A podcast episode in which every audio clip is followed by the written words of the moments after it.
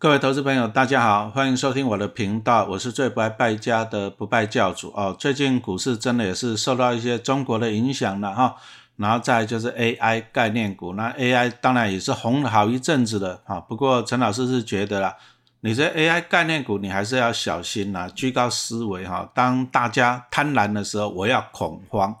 好，其实这些 AI 类股啊，你说像广达，大家有没有印象？哎，大家以前股价都六七十块左右，啊，每年就是啊，顶多配个五六块钱，哈，就算说，好，目前看起来获利还不错，未来的成长性好像也不错，好啊，但是要注意了，这个未来是多久以后的？你看有些，好，有些在那边讲说什么二零二五、二零二七哦，那个都太久了。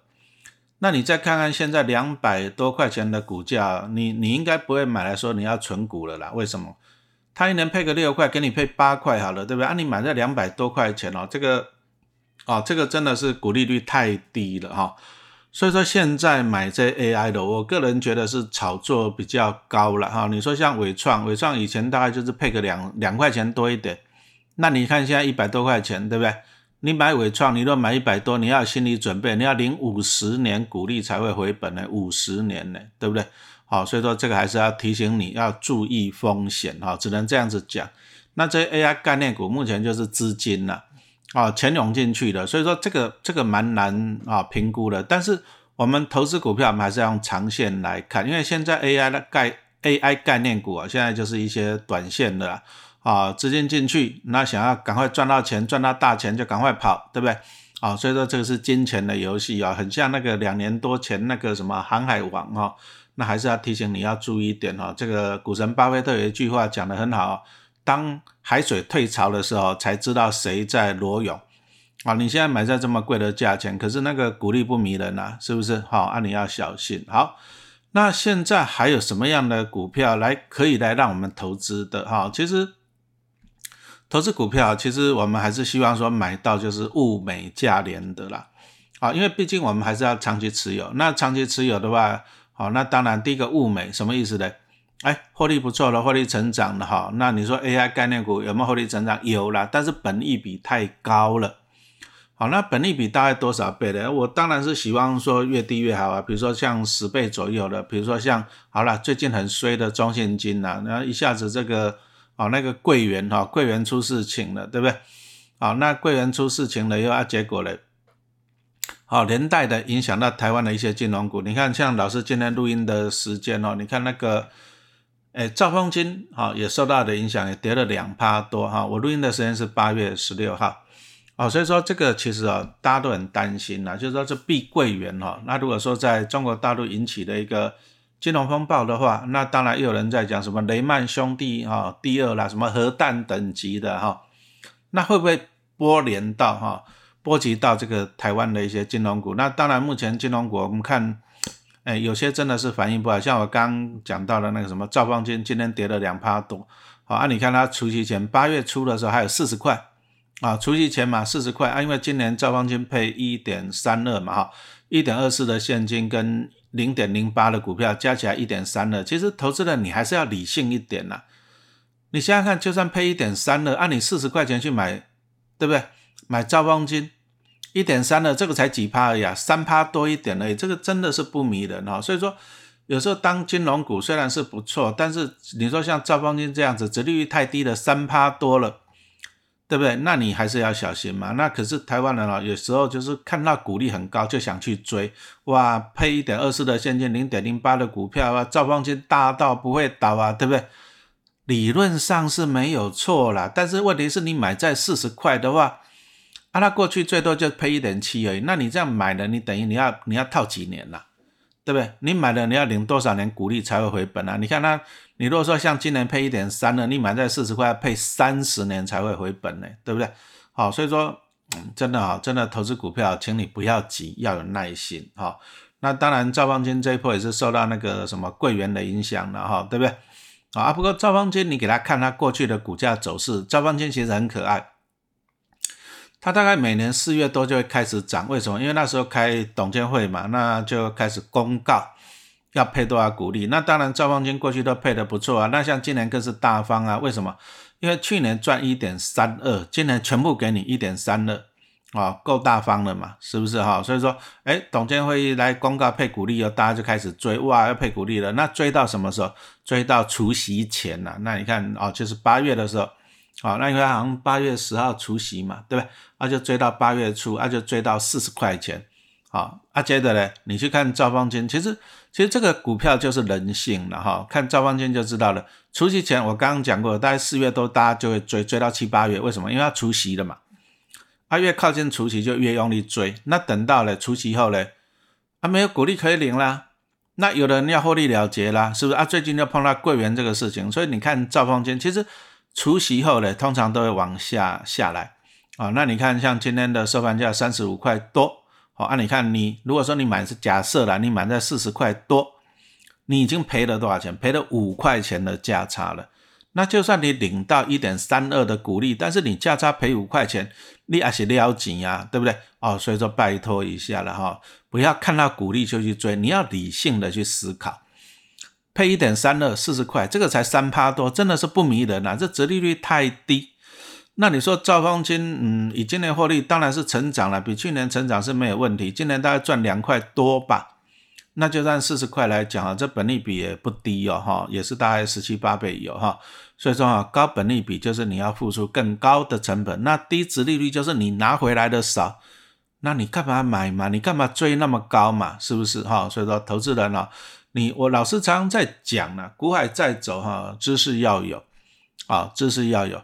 那金融股的特点在哪？特别是像兆丰金这一种的。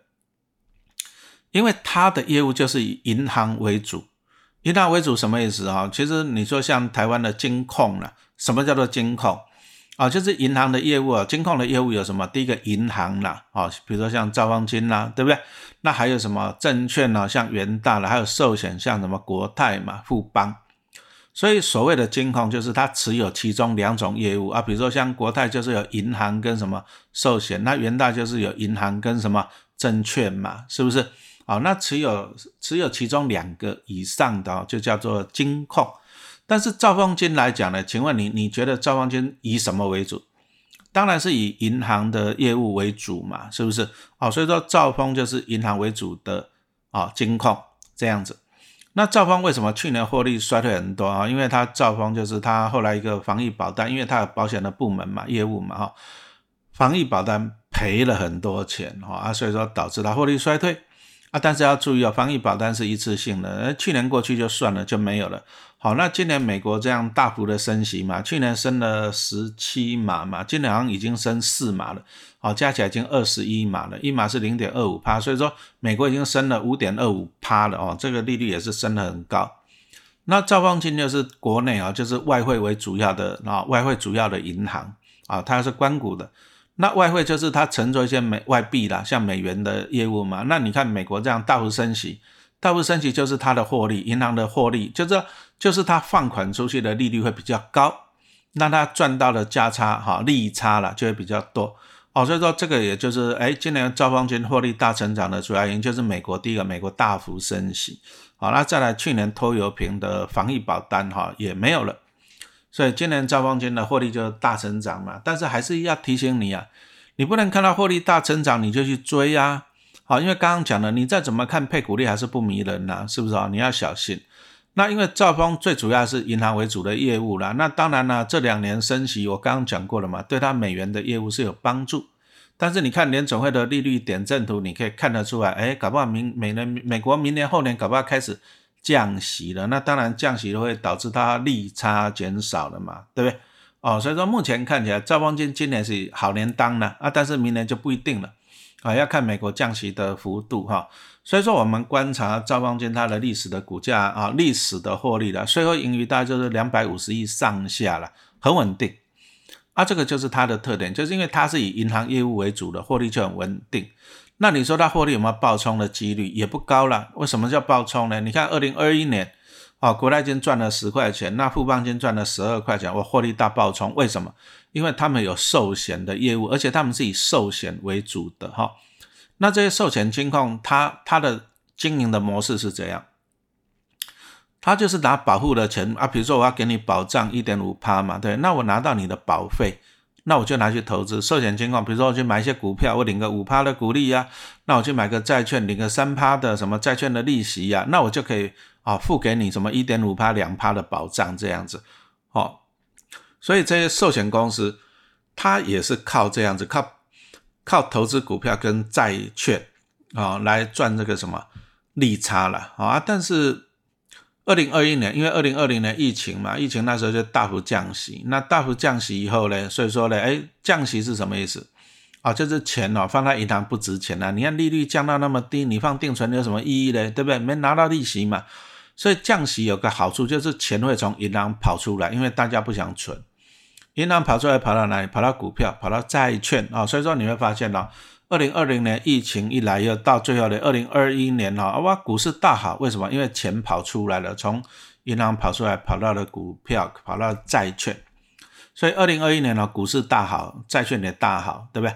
啊，所以说这些寿险为主的金控呢，哇，它那个股票跟债券就赚得盆满跟钵满，是不是？But 二零二二年啊，因为降息，钱跑出来，跑太多钱出来到银行，到市场上了。结果就产生了大幅的通货膨胀，好，那怎么办呢？那只好把钱收回去呀。那怎么收回去？哎，升息嘛，哈。所以说陈老师刚刚报告了嘛，对，美国从去年到现在已经升了二十一码，哇塞，一口气这样一年多升了五点二五趴呢，五点二五趴是很多的呢，对不对？好，那这样一升呢，那表示什么意思？那钱放银行比较划算，因为利率高了嘛。所以股票就卖掉放银行，那债券就卖掉放银行哈，因为银行利率高了，对不对？那当然了，有些投资人他是从，因为以前利率很低嘛，那他就是从银行借钱去投资股票、投资债券，那也是赚到钱了。那现在呢，去年开始升息，那升息这些资金去借钱的资金就不划算了啊，所以说他们在去年大幅升息，他们就怎样把股票跟债券获利了结。好，那去还给银行，那就会导致，因为他们在获利了结在卖嘛，所以说股票跟债券的价格又崩下来了哈，所以说去年呢股债又不好，所以这些寿险金控哈又成为受灾户了，因为股票跌，债券也跌嘛，哦，所以说你看那个国泰金的获利从前一年二零二一年的十块钱掉到二零二二年的二点五块，四分之一，好，那富邦金也是一样，从十二块掉到三块多，也差不多是四分之一了。好，那当然他们又在防疫保单又赔了一屁股了哈，所以说，但是哈，有时候我们投资股票就是这样子的啊，盛极而衰啊。我们刚刚讲了，二零二一年他们都赚超过一个股本了，对，盛极而衰，为虾米？因为不可能长期利率在低点呐，因为这会造成大幅的通膨啊，是不是？好，那盛极而衰，所以到最后就大幅的升息啊，导致他们获利就盛极而衰，但是否极也会泰来，为什么？因为你看利率升这么高，美国这样升了五趴多，美国的房贷利率七趴多了呢。你你自己想想，你的房贷利率如果七趴多，你压力大不大啊？所以说房贷利率这么高，那美国的一些老百姓当然生活压力就很大了嘛。那当然大家可能就不想买房子了，那这个对经济也不好哦。所以说利率太低会造成通膨，但是利率太高又会伤害经济哦。所以说呢，其实啊，所以说联总会也在讲了，等到通膨降下来以后呢，那明年开始。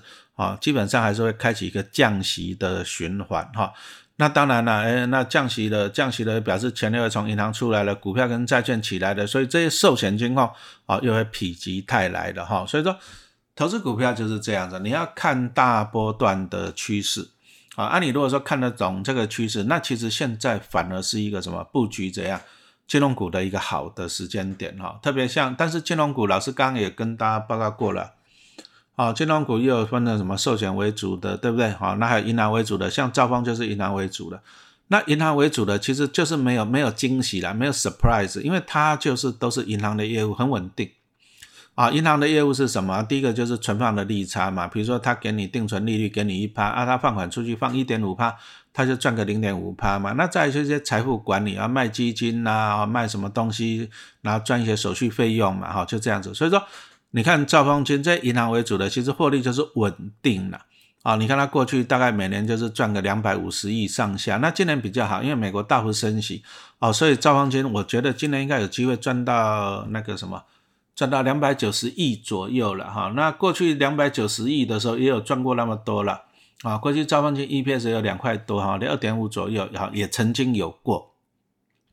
啊，但是那个时候最多大概就配一点七啊，所以说那我们就预估了，明年也配一点七好了啊，目前先预估了哈。这样子，那一点七来讲，讲真的，四十块还是不迷的。你若一点七，你想要拿到五趴的值利率来讲，那你就把一一点七除以五趴嘛，对不对？哦，那答案是多少？三十四块钱。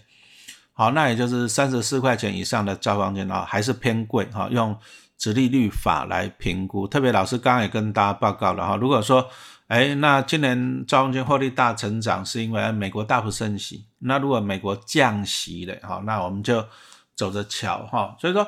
今天就讲到说，哎，其实啊，AI 类股类股真的，我是我个人是不会去追的，啊，因为我觉得，哎，现在啊，就是，哎，就是炒完了以后你就知道了，哈，就像两年前的那个航运类股，对不对？然后躲远一点，啊，躲远一点你就不会受伤，啊，啊，你如果要做 AI 类股了，请你卡住爱进，啊，就这样子。那反而以我们现在来讲，哎，金融股反而是在相对的啊低点，为什么？第一个，美国大幅升息嘛。那对我们的银行股的啊，我们刚刚讲到了获利就会衰退啊，所以说今年的银行股获利衰啊，去年的银行股获利衰退，今年股利也不好，对不对？啊，当然呢，防疫保单也是一个因素。去年啊，啊，再来就是啊，本来其实今年目前金融股前一阵子七月已经开始上来了，因为上前七月来讲哈，今年前七月来讲啊，其实蛮多金融股获利是大成长的了哈。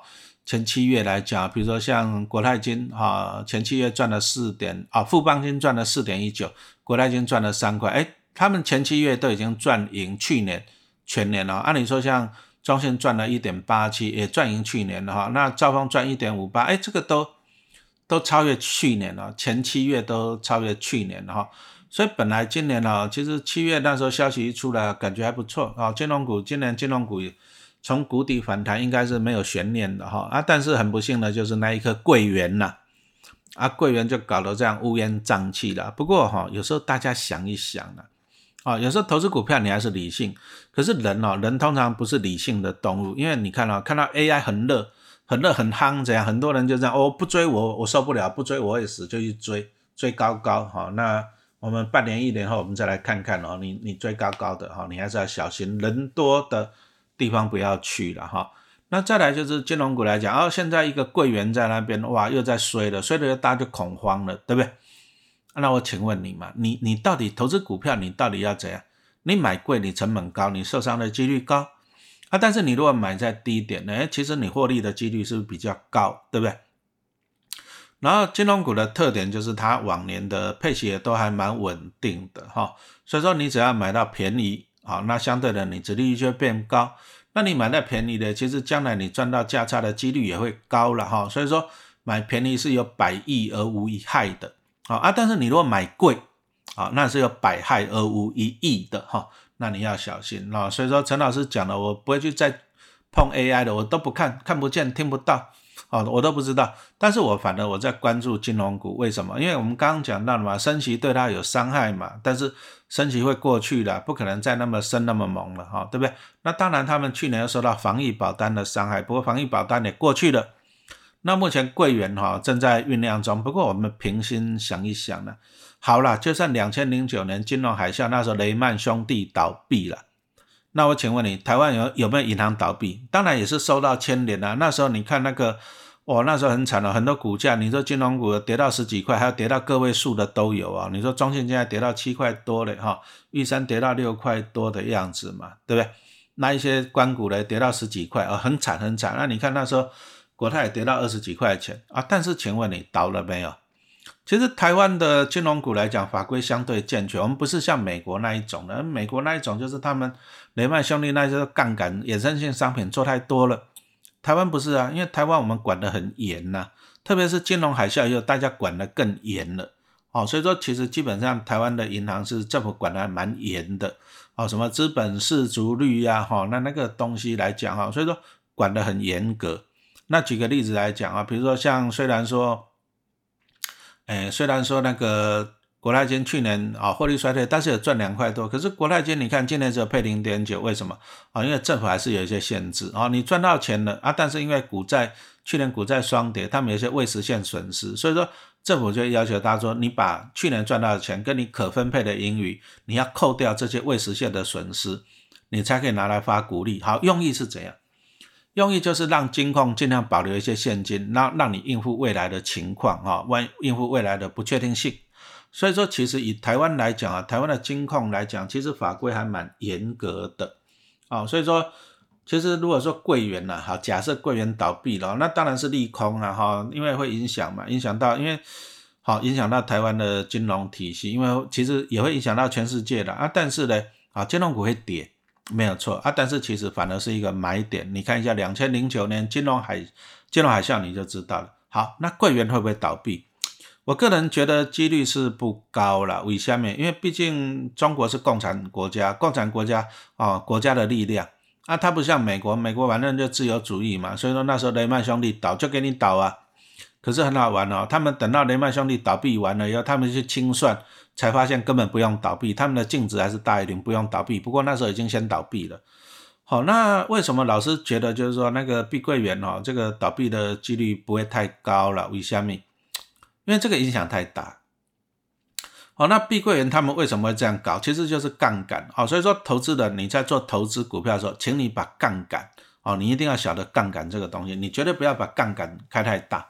什么意思呢？像有些人就这样融资嘛，对不对？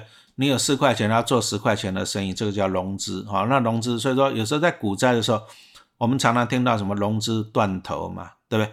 那当然，以前我们也看过一些老板哦，经营不善的，他怎么做，你知道吗？啊，比如说他手上有一百亿的股票，他贪心，他就把一百亿的股票去质押，那大概可以借六成，借六十亿出来。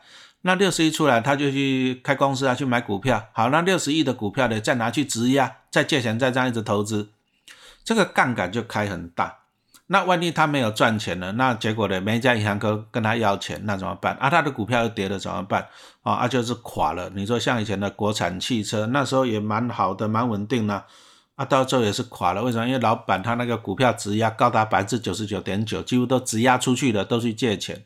好，那贵元也是这个情况呢。其实他们银建股就是这样子哈。比如说他有十块钱，他去买一块土地，哈，他有土地的，对不对？好，啊，十块钱是自己的钱。那有土地以后，他盖房子就拿土地去跟银行借啊，比如说借五块钱，哎，那就可以盖房子了嘛，是不是？借借了五块钱，好，那他盖了房子以后呢，他就可以卖预售屋了，是不是？好啊，比如说就跟客户啊，预售屋就收了三十块钱过来了，对不对？好，那他收了三十块钱以后呢，手上是不是有钱了？三十块钱再去买土地，那买了土地呢，啊，再去有土地了嘛，再去借钱，然后再去盖房子，然后再去收啊预售屋，啊，再去收钱。哇塞，所以说柜员他们就这样，那就拼命这样搞杠杆，这样一直开，一直开，一直开。好了，那问题来了，开到最后他们碰到一个问题啊，就是因为中国大陆过去疫情三年嘛，那三年疫情这样一封以来，哎，好像大家也不想买房子，而且房价大跌。那房价大跌，那完蛋了，因为你是当初因为柜员他是用很多的房子去抵押去借钱嘛，那房价下跌了怎么办？那第一个银行会跟你催钱呐，因为。因为你房价你抵押品不够，你本来一千万的房子跟我借五百万，结果搞不好你现在房子只有值五百万的，那怎么办？是不是？啊，再就是银行不借给他钱了啊，啊这样子就卡住了，那他怎么办？那他不然就把房子盖好卖掉。问题是他没有资金怎么盖？那就算盖好卖掉了，房价又大跌了，对不对？钱也收不回来啊，所以说这个就一连串了。不过，如果柜员倒闭哦，这个影响太大。那个不是只有碧桂园的问题，那很多那个借银行借他钱的钱收不回来了。那这些银行也也会也会引发那个金融风暴，在中国，因为那银行倒闭，那银行倒闭的话，那如果说很多存款户钱存在银行里面，搞不好他钱拿不回来了，大家恐慌会去挤退啊。这个对中国来讲是一个很大的麻烦，还没有完哦。那碧桂园，因为他卖的很多那个预售，搞不好卖了几万套出去了，那背后都是几万个家庭呢。那如果说一倒了，那这几万个家庭，你买房子都是你投机管，搞不好是存了十年、二十年，家庭的财富都进去了。哦，所以说其实哦，这个桂园一倒闭，这个对中国的影响太大了。所以说，我觉得中国政府不会允许它倒闭了。其实我们看之前，之前比较容易炒炒出新闻的是谁？是恒大嘛。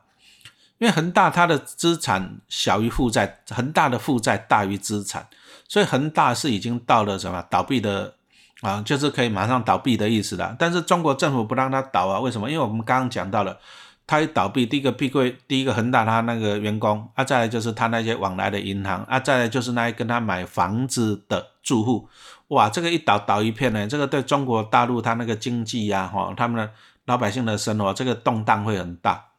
啊，共产党嘛，反正他国家的力量就进去了嘛，对不对？哎，所以说恒大一直朝要倒也没有倒嘛，是不是哈？啊，只是说反正国家有力量了。所以说，那目前碧桂园来讲，碧桂园目前看起来它的资产还是大于它的负债啊。不过讲实话了，它的资产要卖得掉才会大于负债啊。如果卖不掉，还是。没有现金流啊，但是我是觉得啊，中国还是国家的力量会进去的，什么意思呢？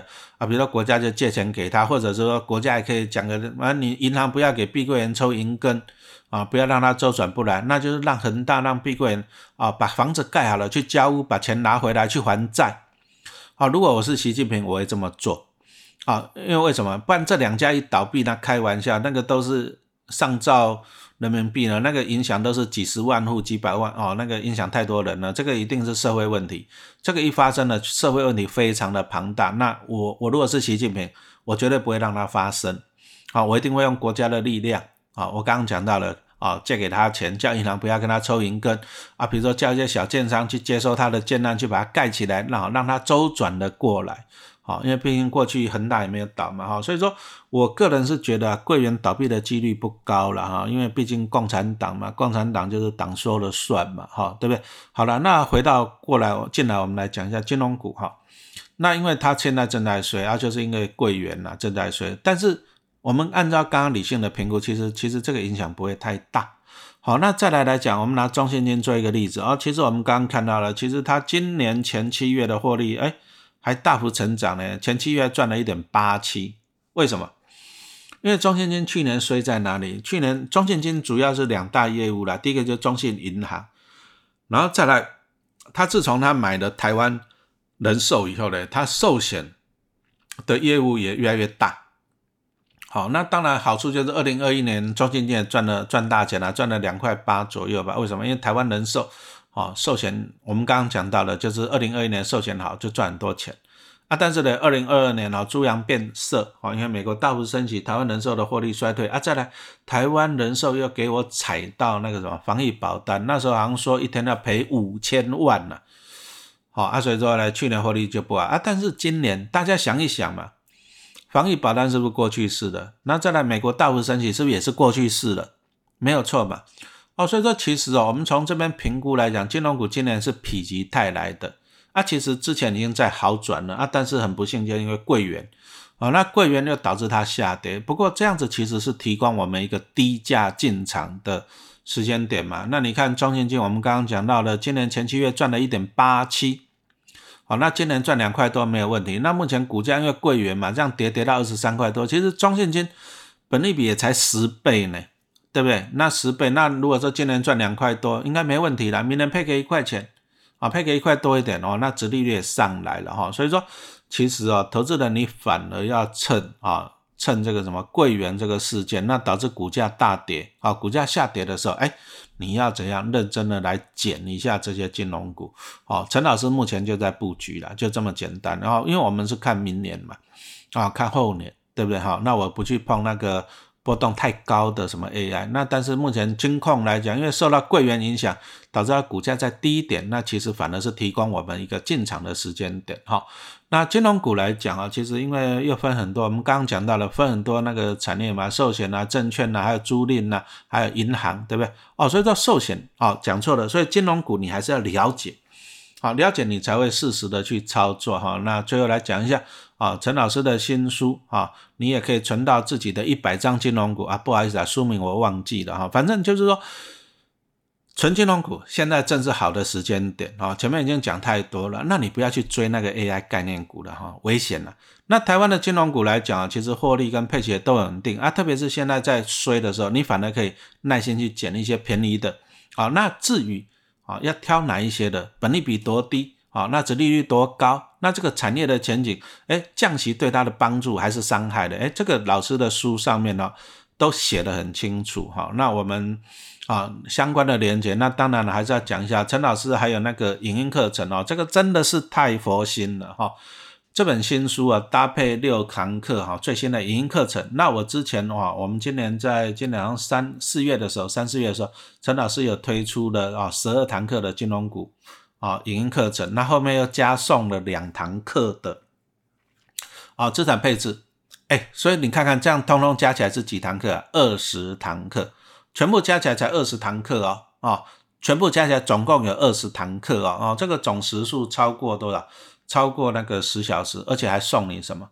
啊，你只要买这个影音课程，啊，总共就二十堂课，还送你一本实体书，而且还送你这个市面上没有的哈金融股的电子专刊，啊，这个陈老师里面写的十几档的金控，啊，把它分析的很清楚，这个是电子书，啊，所以说你从全世界啊，全台湾呐，你找不到这么好的啊，这么好的商品了，真的没有，二十堂课，一本书，一本电子书。才多少钱？我记得小贝好像讲四八八八八，哈，那详细的资料哦，还是看我们网站上面的资讯为主啦。那一些资料哈，我们就放在啊下方，那请你要自己去看。好，我们今天就讲到这里，谢谢大家的收听。